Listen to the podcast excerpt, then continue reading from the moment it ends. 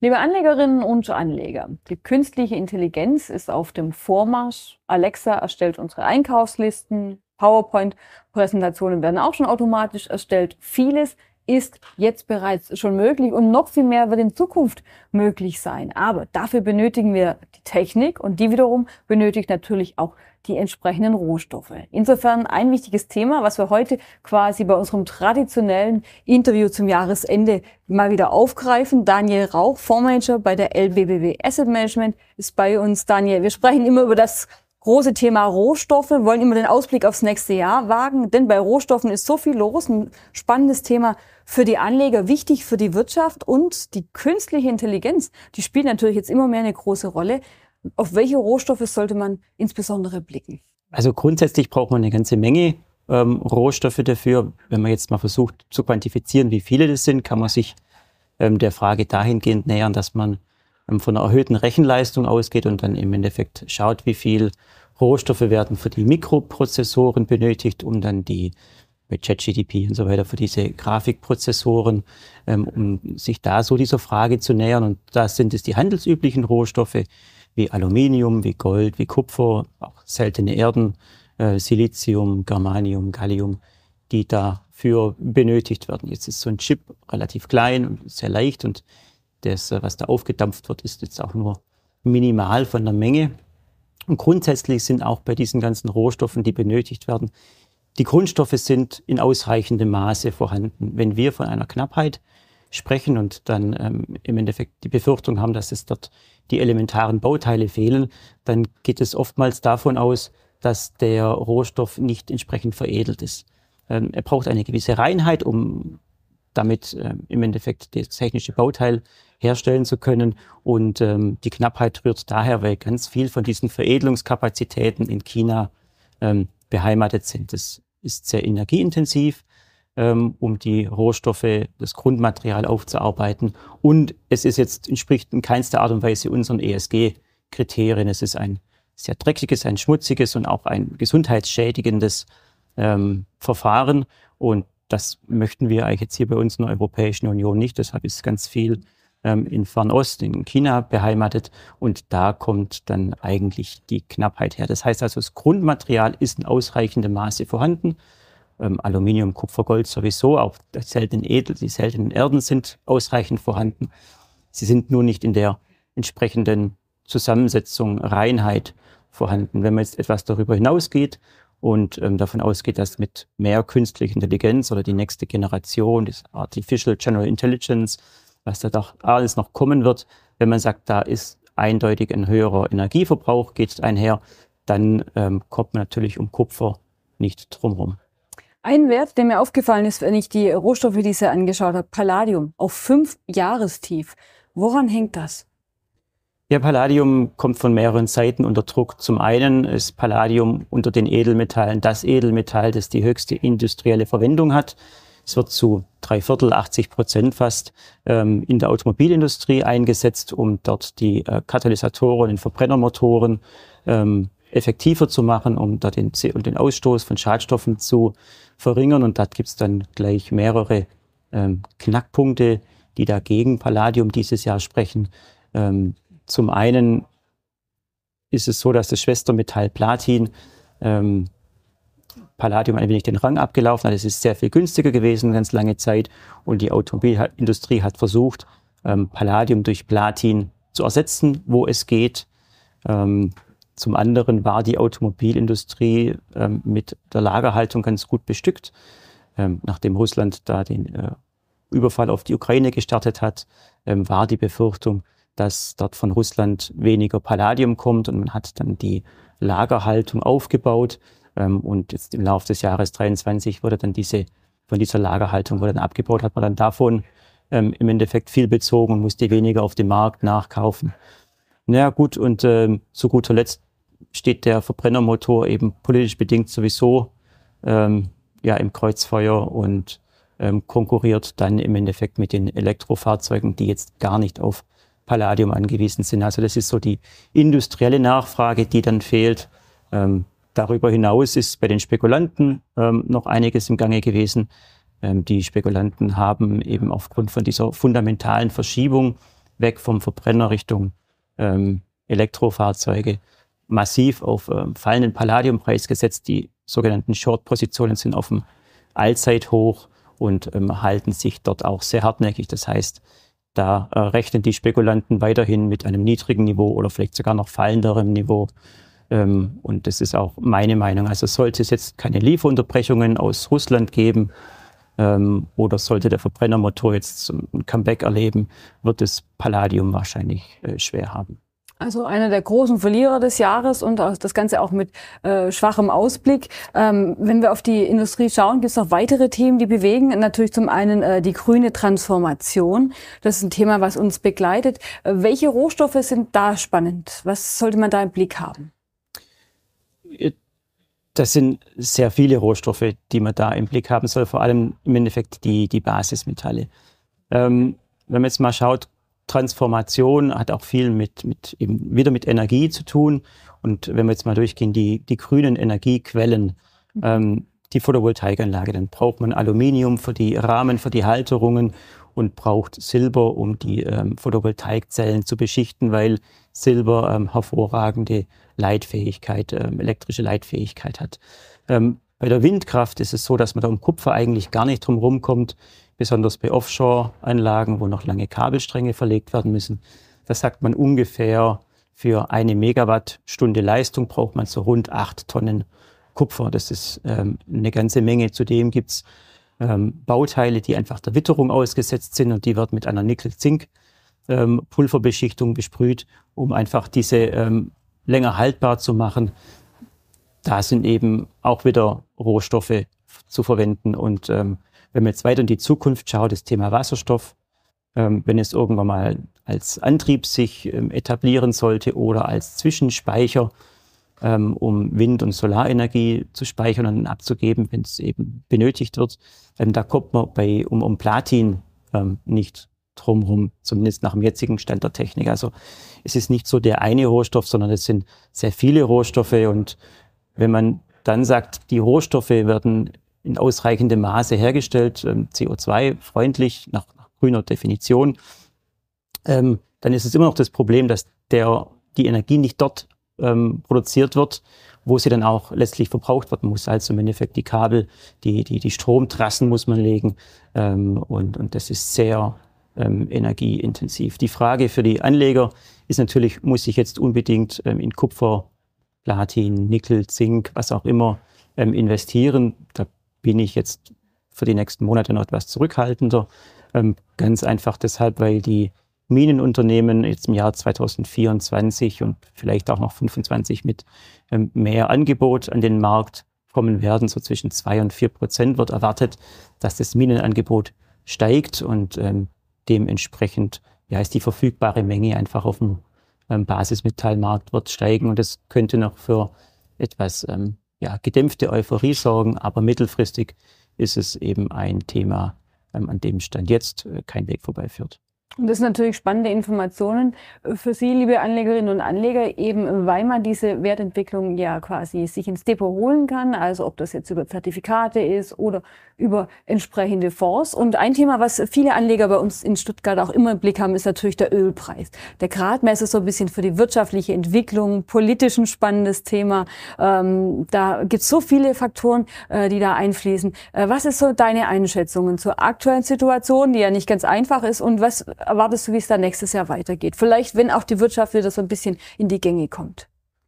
Ja, der Ölpreis ist tatsächlich äh, sehr politisch vor allem, also es gibt ja mehrere politische Felder, die dort bespielt werden. Es gibt das sichtbare politische Feld, das ist im Endeffekt das Verhalten der OPEC, die ähm, mehr als zwei Millionen Barrel künstlich zurückhält und damit dann ähm, den Preis oberhalb von 70 ähm, Dollar hält. Die OPEC hätte gern 80 oder mehr ähm, als, als Zielpreis, um den eigenen Haushalt ähm, in den entsprechenden Ländern zu sanieren. Und äh, diese OPEC hat sich dann im Endeffekt Ende November getroffen und dort ähm, ein sehr schlechtes Bild abgegeben. Eigentlich gab es gute Nachrichten. Man hat sich darauf vereinbart, dass die freiwillige Produktion jetzt weiter ähm, beibehalten wird im erste Quartal über mindestens, ähm, gerne sogar noch etwas länger, was bedeutet hat, dass der ähm, Ölmarkt mehr oder weniger einen ganz leichten Überschuss ähm, vorhanden ist und dann eine auf,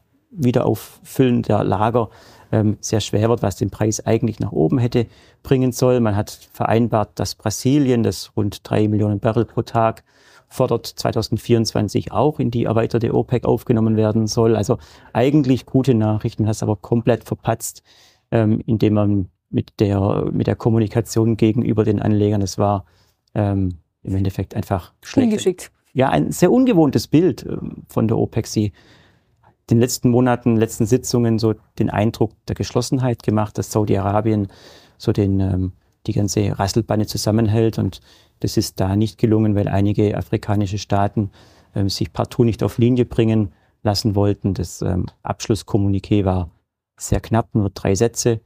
Ähm, also das hat natürlich schon einiges an Vertrauen, Vertrauen zerstört, wenn man überlegt, dass diese Gemeinschaft zwei Millionen Barrel mehr fordern kann und sie nur künstlich zurückhält, wenn ähm, es dort zum offenen Streit kommen sollte, wäre der Ölmarkt natürlich deutlich überversorgt. Das ist die, die ich sag mal, politische, das offene politische Feld, das man jetzt derzeit spürt. Und da gibt es unterliegend noch ein anderes ähm, Feld. Das ist die USA gegen OPEC, so möchte ich mal ähm, titulieren. Die USA hat ja ähm, ist nicht wirklich begeistert, dass die OPEC so viel Öl zurückhält und dort den Preis dann eben nach oben bringt. Besonders beiden kann es nicht gefallen, weil es dann an der Tankstelle in Amerika teuer wird und das nicht unbedingt die Chancen für die Wiederwahl steigert. Ähm, das ist so ein Thema, da hat Amerika darauf reagiert, indem es Venezuela ähm, dann eine ja, Investitionen von Unternehmen in Venezuela erlaubt und dann die Sanktionen einfach gegenüber dem Land aufgehoben hat, dem Iran gegenüber, ähm, wo Trump gesagt hat, da müssen wir die Daumenschrauben anziehen und die Exportquoten vom Iran deutlich reduziert hat. Da drückt man jetzt mindestens ein Auge zu ähm, und lässt den Iran ähm, exportieren immer noch besser iranisches Öl als russisches Öl, so ungefähr die Denke. Ähm, und auch die Sanktionen gegen Russland. Ich glaube, da hat man eingesehen im Westen, dass es nicht funktioniert, dass die Preisgrenze nicht zum Halten ist. Also ja, und Öl ist. Jahr, was denkst du? Mit der wirtschaftlichen Entwicklung gibt es einen Schub nach oben Richtung äh, 100 Dollar wieder? Ah, die 100 Dollar ist so die Grenze, wo ich sehe, das ist relativ schwer zu erreichen, weil das, das ähm, verschreckt dann doch viele. Dann werden ähm, die politischen Träger wieder aktiv. Ähm, ich glaube, dass die 70 Dollar so ein guter Boden unten sind, weil die OPEC ähm, dann jetzt auch in den letzten Tagen immer wieder deutlich gemacht hat, wenn es zu tief ähm, fällt, dann werden wir noch weitere Kapazitäten vom Markt nehmen, sodass es unten im Endeffekt einen ordentlichen ähm, Boden geben sollte. Allerdings die 100 Dollar, ähm, die sehe ich nicht. Ich glaube, die OPEC wäre mit so rund 80 Dollar im Jahr 2024 wäre sie zufrieden mit einer Backwardation-Struktur. das heißt, ähm, aktuell das Spotmarkt, also das Fassöl ist teurer als das am, am Terminmarkt auf ein Jahr oder zwei Jahre in der Zukunft, weil es ähm, im Endeffekt einfach die Fracking-Industrie in Amerika ähm, schwächt. Und von daher, ich glaube an einen, ja, vom jetzigen Niveau mit 71 Dollar etwas höheren Ölpreis, aber die 100, ähm, die sehe ich nicht. Gold und Silber. Gutes Jahr, muss man sagen. Gold im Dezember mit einem neuen Rekordhoch. Ähm, das Thema Inflation, das Thema Zinsen spielt hier eine große Rolle. Jetzt ähm, erwarten ja viele, dass ähm, die EZB und die FED im kommenden Jahr die Zinsen wieder senken werden. Das spricht dann wieder für Gold, macht Gold attraktiver. Teilst du die Meinung? Könntest du dir vorstellen, dass wir dann 2024 neue Rekordstände sehen? Es ist äh, definitiv nicht auszuschließen. Ähm, die Frage, die ich mir aber die letzten Wochen gestellt habe, was da beim Goldmarkt eigentlich tatsächlich los ist. Weil ähm, es gibt Dinge am Goldmarkt, die man sieht. Zum Beispiel die ETF-Investoren, ähm, die trotz der dovischeren Haltung der FED ähm, jetzt einfach immer noch auf der Abgabeseite sind. Die Abgaben sind nicht mehr ganz so hoch, aber es hat noch nicht gedreht und diese Gemeinschaft hat ungefähr 240 Tonnen Gold im äh, Laufe des Jahres abgegeben. Ähm, am Terminmarkt ist es so, dass da weder auf der Oberseite noch auf der Unterseite übermäßige Positionen sind. Es ist relativ ausgeglichen. Ähm, bei den Münzen und Barren hier in Stuttgart ist der Aufschlag ja, ich sage moderat. Ähm, also es ist keine Knappheit. In Amerika wird wohl etwas mehr nachgefragt, dafür in Australien deutlich weniger. Ähm, von der Schmuckfront von ähm, Indien und von der Türkei hört man ordentliche Nachfrage, aber jetzt ähm, auch nicht so groß. Die Minenproduktion selbst, die ist äh, in vollem Gange. Es kommen pro Tag ungefähr 10 Tonnen Gold ähm, auf den Markt. Und wenn man sagt, es ist ähm, im Endeffekt, die einen geben noch Gold zusätzlich, die ETF-Investoren, die anderen fragen, ich sage mal, im normalen oder im etwas leicht erhöhten ähm, ja, Modus nach, ist die Frage, warum steigt der Goldpreis so? Und da muss etwas im Goldmarkt ähm, passieren, was wir jetzt hier so Abseits der normalen Faktoren, Preisfaktoren, die ihr so im Blick habt. Genau, und abseits der Faktoren, die jetzt als, offen, als offizielle äh, Zahlen verkauft werden. Also ähm, was sichtbar ist, ich habe da eine Grafik mitgebracht, die können wir vielleicht einblenden. Das machen wir doch gleich mal, die schauen wir uns doch mal sehr gerne an.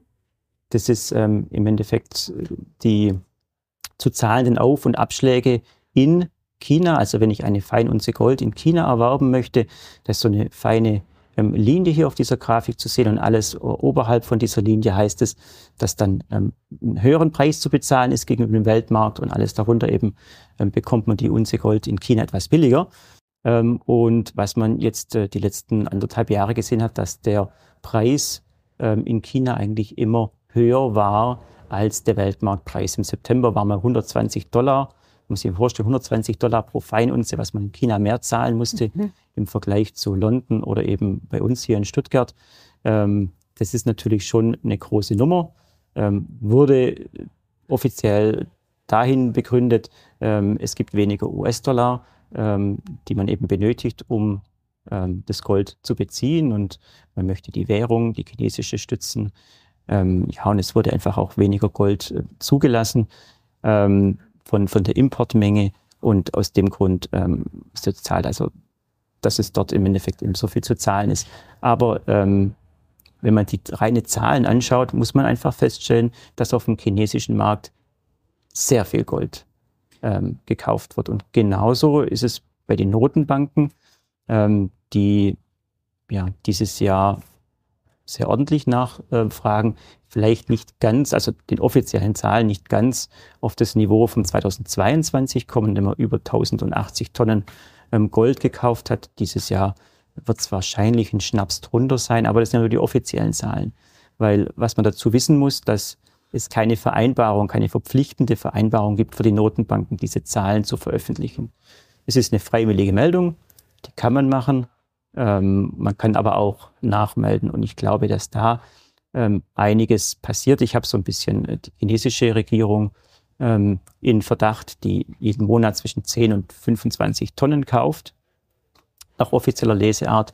Ähm, aber es bedeutet ja nicht, dass ähm, China gleichzeitig der weltweit größte ähm, ja, Produzent von, von Gold, größte Fördernation von Gold, dass ähm, im Endeffekt das Gold von dort gar nicht in der Statistik auftaucht, beziehungsweise ähm, wie ist es, wenn eine staatsnahe Bank oder ein staatsnahes Institut dann eben auch den Goldschatz ähm, erhöht. Das muss dann nicht, also das ist nicht mal gelogen, dann sind die Zahlen der Zentralbank richtig, aber der sehr nahen Institute. Die werden schlicht und einfach nicht erfasst. Die werden schlicht und einfach nicht erfasst. Und mhm. das ist dann eben eine Nachfrage, die nach meiner ähm, Sicht da einfach unter dem Teppich so passiert. Also ich glaube einfach, dieser hohe Preis, ähm, der kann nur dann stattfinden, wenn da jemand kauft, der so leicht nicht gesehen werden möchte. Also ein ganz spannendes Thema zum Jahresausklang, wo man natürlich Gold und Silber äh, im Blick hat und äh, sich viele Anleger freuen über dieses Rekordniveau. Aber da scheinen auch äh, ein paar Käufer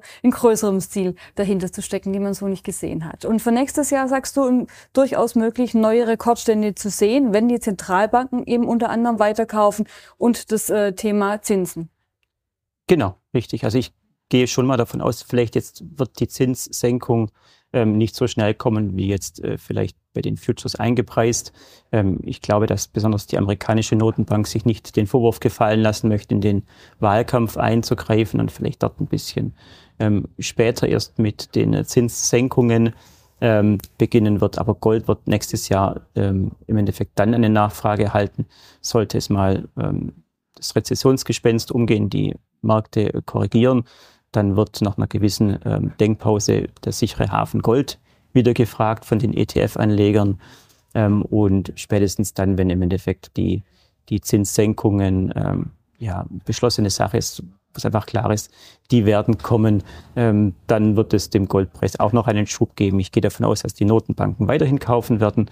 Die Schmucknachfrage wird dann etwas zurückgehen klar bei dem hohen Preisniveau, aber die trendfolgenden ETF-Investoren oder diejenigen, die dann in ihrer strategischen Asset Allocation einen höheren Goldanteil fordern, werden das dann mehr als kompensieren, sodass wir durchaus ähm, einen neuen, neuen Rekord im Jahr 2024 sehen können. Und das sind doch schöne Schlussworte für alle diejenigen, die investiert sind, beispielsweise in äh, Euwax Gold, die das im Depot haben oder eben äh, auch in anderer Form investiert sind, darauf hoffen, dass der Goldpreis weiter steigt. Äh, Daniel Rauch sagt, da ist durchaus noch Luft nach oben, auch mit spannenden Themen rund um Jahresauslang, eben Käufer, die man so in der Statistik auf den ersten Blick nicht erfasst, aber auch andere wirtschaftliche Entwicklungen sollten Anleger im Blick haben, also ob es die grüne Transformation ist oder eben das Thema künstliche Intelligenz und damit verbunden immer die Nachfrage nach entsprechenden Rohstoffen. Ja, herzlichen Dank für die Einschätzungen und den Blick hinter die Kulissen, den Blick auf Statistiken, die wir vielleicht nicht immer auf den ersten Blick sehen. Vielen Dank, Daniel Rauch. Ja, sehr gerne. Dankeschön.